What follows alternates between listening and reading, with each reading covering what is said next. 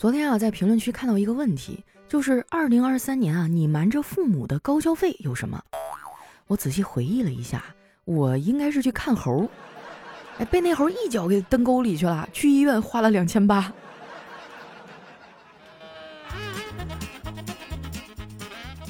嗨，大家好，这里是喜马拉雅出品的《非常六加七》，我是你们的好朋友佳期。哎呀，又到年底了。说实话，我都有点恍惚了。这不刚过完年吗？怎么又要过年了？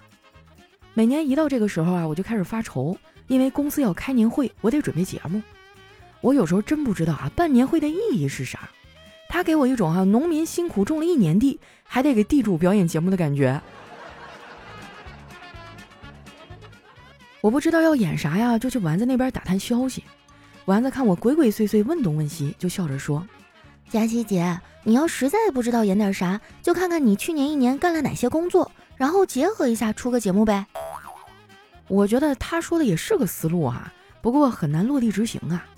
我去年干的最多的一个工作应该就是出差，难道让我表演一个等飞机吗？说到这个啊，我感觉我和飞机啊多少有点八字不合，不是我到了飞机延误啊，就是我还没到，飞机已经飞了。尤其是飞机延误啊，真的太难受了，因为经常延误嘛，大家也都见怪不怪了。我就赶上过一次飞机提前到达的时候，那次呢，我和一个男同事啊从北京飞回上海，飞机提前一个小时就到了。那男同事呢，本来想给他媳妇儿一惊喜，结果现在已经离婚三年多了，咱也不知道发生了什么哈，咱也不敢问呐。但是从那之后呢，他就变得郁郁寡欢的。我看了挺可怜的，就安慰了他几句。他说：“谢谢你啊，佳琪，我没事儿。我现在感觉状态挺好的，知道自己要什么，也知道自己不要什么，不用担心我了啊。”我觉得他要是真这么清醒也挺好。人生在世，知道自己要什么是本能，知道自己不要什么是智慧，知道自己要不起什么啊是斗地主时重要的技巧。你们可别小看斗地主啊！这可是家庭聚会里最重要的娱乐活动之一。我就是因为斗地主的时候一直输，表弟怕我不高兴，就把他帅气的同学介绍给了我。我一边说着“哎呀，不要不要”，一边呢加了那个同学的微信。感谢我老弟为我牵线搭桥啊！如果以后成了，我肯定给他包个大红包。说起来呀，我表弟研究生毕业已经半年多了。当初刚毕业的时候呢，我就问他想干点啥，他说先把驾照考下来。果然哈，网上说的没错，先回家把驾照考下来和回家准备考研并称为当代年轻人不想工作的两大借口。不过我表弟呢还算靠谱，每天都去练车，三个月啊就把驾照拿下来了。考完驾照以后呢，这货就跟着了魔似的啊，想要买车，各种借口都能成为他买车的理由。比如说有一天他回来的时候，对他爸说：“老爸。”我公交卡里的钱刷完了，要不咱们买辆车吧？我舅舅哈被他搞得挺崩溃，最近还真开始带着他去看车了。老头儿觉得我在大城市工作哈懂得多，非要拉着我去。到了 4S 店之后呢，我们连着看了好几家都没有相中的，我就问我表弟：“你想买个啥样的呀？”我表弟想了想说：“呃，我的要求也不高，就想要一个外表炫酷的、空间舒适的。”智能、油耗低、价钱还不贵的车，当时我的笑容一下就凝固在了脸上。我说：“你这要求还不高啊？做人不能太贪心呐！”我话音刚落，旁边卖车的小哥哥啊就走了过来，说：“哎，您弟弟这些要求啊，我们有一款车都能满足。”我一看，这不广汽传祺的影酷吗？一眼可就喜欢上了。这款车呢，外观看着刚毅坚固。车身轮廓饱满，线条优雅流畅，给人一种稳健和安全的感觉。这不就是我的梦中情车吗？我表弟啊也特别喜欢，催促着要上车体验一下。只有我舅舅呢皱着眉头不肯上车。卖车的小哥哥啊好像看穿了我舅舅的小心思，赶忙说：“这车啊现在市场指导价是十一点九八万元起，最近快过年了，还有一些促销活动，比如会补贴燃油税，影酷燃油啊最高补贴两万元。”影酷混动最高补贴三万元，想贷款买的话，最高可选十五万三年零利息，现在买是非常合适的。哇，这个诱惑真的是挺大的。如果他们爷俩最后真定了这车，我得好好跟这销售砍砍价。我决定啊，到时候上来我就来刀狠的，然后慢慢试探对方的底线。你知道买东西最恐怖的是什么吗？就是当你战战兢兢地说了一个价格，对方难为了一下子，瞬间就答应了。我舅舅啊，明显被说动了，跟我们一起上了车，坐进去才发现这车空间真的挺大的。你看啊，我弟弟身高一米八二，前排腿能伸直，二排呢空间也不小，坐着一点都不憋屈。卖车的小哥啊，上车就打开了音响，效果真不错。唯一让我觉得尴尬的是啊，他没有放音乐，而是播放了我的节目。你说巧不巧哈？更要命的是啊，放的还是我早期的节目，那车速哈简直飞起来了。听得我脸都红了，当时把我尴尬的脚趾头差点没把车底儿给抠穿。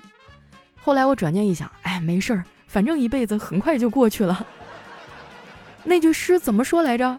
山穷水尽疑无路，柳暗花明下一生啊。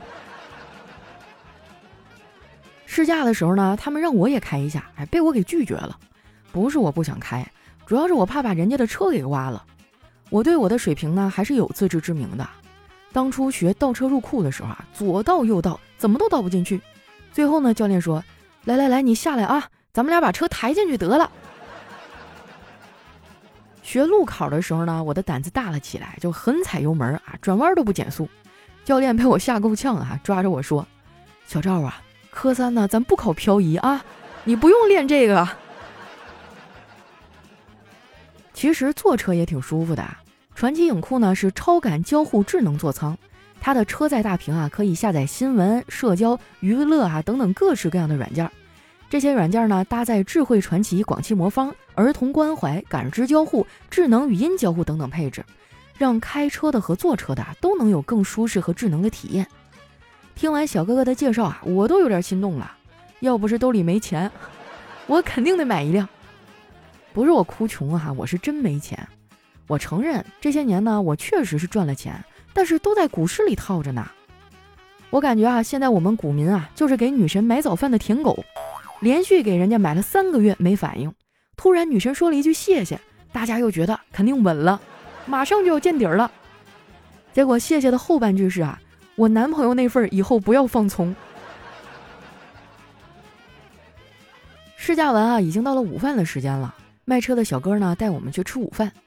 他们食堂的样式啊特别多，我们一家子啊都喜欢吃面条，就一人要了一碗羊肉面。吃之前啊，我表弟突然对我说：“姐，把你碗里的羊肉借一点给我，我拍个照就还你。”然后一筷子啊把我碗里的肉都夹了过去，拿起手机一顿拍。我看他拍的差不多了，就说：“你拍好了吗？可以把肉还给我了吧？”没想到啊，他冲我做了一个鬼脸，说：“还给你？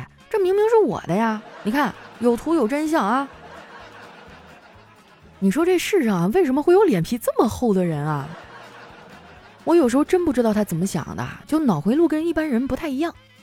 之前啊，他健身，天天用一个旅行袋啊提着两个哑铃去学校上课，这俩哑铃哈加起来得有六十公斤重。他说这样就不用特别抽出时间来锻炼臂力了。结果有一次啊，在路上遇到了两个骑摩托车的抢包贼，伸手就把他那个包给抢了。结果你猜怎么着？摩托车直接就翻了。我估计那个贼到现在也想不明白啊，自己到底是怎么栽的。还有一次啊，他来上海找我玩，闲着没事啊，说要去献血，结果早上就出去了，后半夜才回来。我问他怎么回事啊，怎么回来这么晚？他无奈的说，出了一点小意外，但是啊，我被载入那个献血网点的史册了。我说真的吗？你献了多少血呀？我老弟说。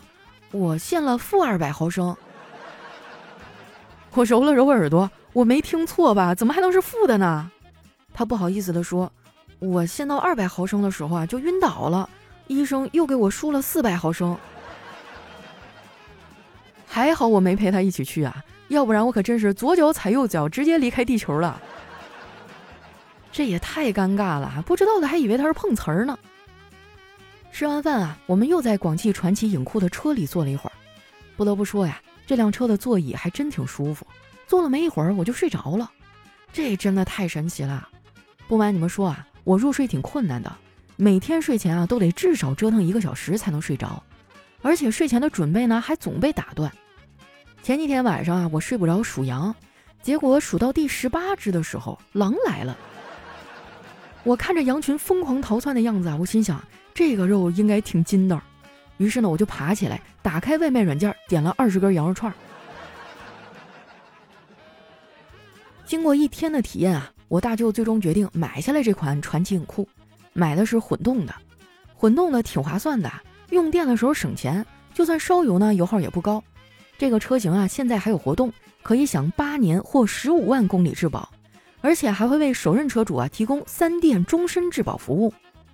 我舅舅呢想的比较远。他说：“这车以后啊，我老弟有孩子了也能开。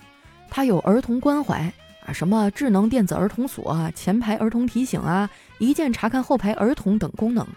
到时候啊，就算是个熊孩子都能看住。